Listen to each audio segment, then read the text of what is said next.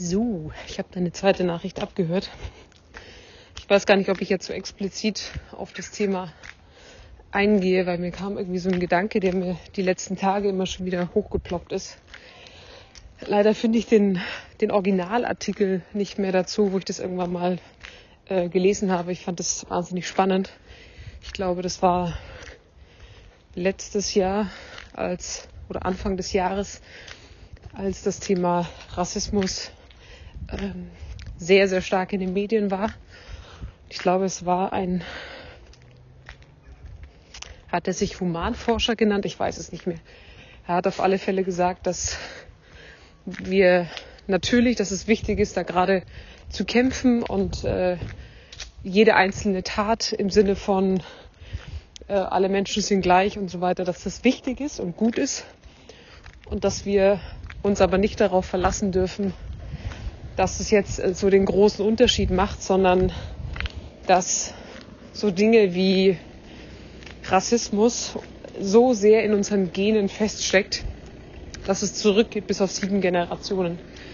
Was im Umkehrschluss, so also hat er dann am Ende geschlussfolgert, eben auch dafür spricht, dass selbst wenn man jetzt so langsam dafür anfängt oder jetzt so ein bisschen die letzten Jahre vielleicht mit, mit reinnimmt, da nochmal fünf, sechs Generationen braucht, sofern man natürlich da auch weiterhin so einen, so einen Wandel vollzieht, bis das, ja, ich sag mal in Anführungsstrichen wieder normal ist und bis das Thema Hautfarbe und so weiter wirklich keine Rolle mehr spielt.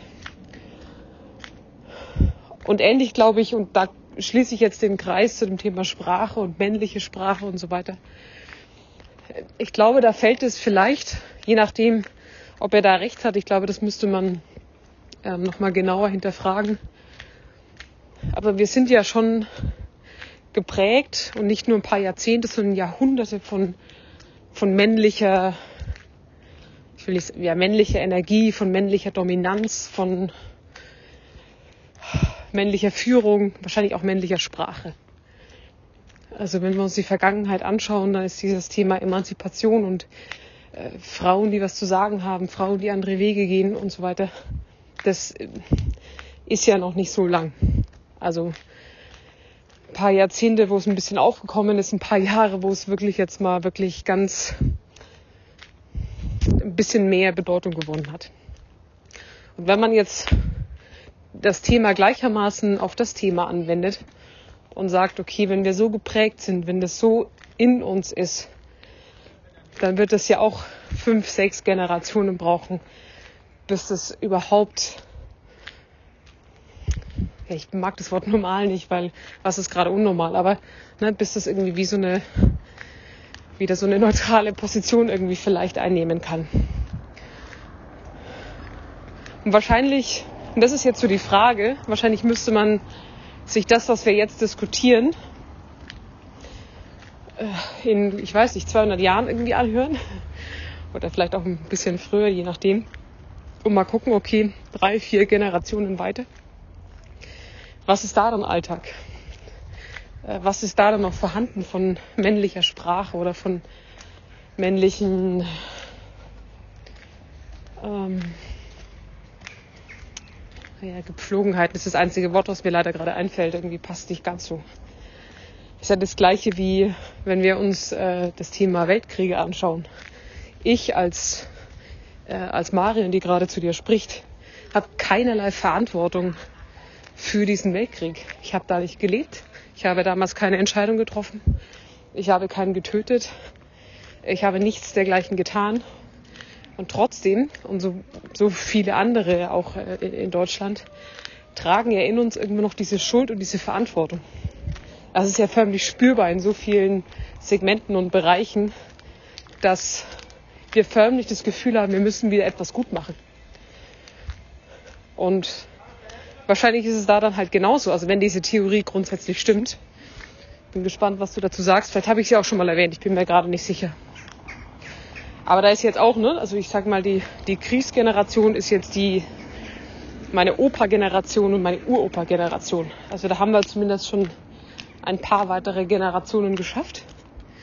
Aber die Frage ist, wann ist, oder wann kann sich ein neues Denken entwickeln, ein neues, ein neues Handeln im Außen? Ist es äh, potenziell bei meinen Kindern? Ist es potenziell bei meinen Enkeln? Also wann ist diese Generation erreicht, die das vielleicht nicht mehr in der Zelle in sich trägt, da wieder etwas gut machen zu müssen? Auf irgendeine Art und Weise. Also ich will das nicht hinterfragen, dass an vielen Stellen das richtig ist, was Deutschland da tut, um Gottes Willen. Ne? Aber diese Schuld, die da in uns steckt, wofür wir, also du, ich, so viele andere, die damals einfach nicht gelebt haben, nichts können. Und ich glaube, das macht, ich weiß nicht, ob das auch ne, jetzt wieder bezogen auf die Sprache manchmal so machtlos macht, weil man ja was ändern will. Jetzt bin ich wieder beim Mann, weil ich äh, oder weil wir alle was ändern wollen. Da will ich jetzt gar nicht das Ich benutzen, aber wir. Aber es sich halt einfach sehr langsam verändert. Und die Frage ist natürlich auch da wieder, ne? Was bleibt davon? Da bin ich ganz bei dir. Also welche von den Wörtern bleiben? Ähm, was macht Sinn, was macht nicht Sinn? Ich musste irgendwie gerade an die englische Sprache denken, die ja in vielen Dingen sehr viel einfacher ist als die deutsche Sprache. Also ich müsste jetzt ne, einzeln übersetzen, so einzelne Passagen oder einzelne männliche oder weibliche ähm, Betonungen. Ich überlege gerade selber, auf der einen Seite haben wir ja dieses der, die, das Gehabe. Und dieses, ne, das klingt männlich, das klingt weiblich. Das ist ja zum Beispiel in der englischen Sprache an vielen Stellen gar nicht so sehr vorhanden. Und trotzdem würde man ja jetzt nicht sagen, dass in Ländern, in denen Englisch gesprochen wird, die Emanzipation schon weiter vorangeschritten ist. Also liegt es dann vielleicht doch nicht an der Sprache. Du hörst mich gerade laut denken. Ich hoffe, das war nicht allzu verwirrend. Ich habe irgendwie gerade eigentlich mehr zu mir selber gesprochen und einfach das irgendwie gerade rausgelassen, was in meinem Kopf war. Und du kriegst es jetzt so ein bisschen ab. Aber du machst auch das draus, was du draus machen möchtest. Einen schönen Abend. Bis dann.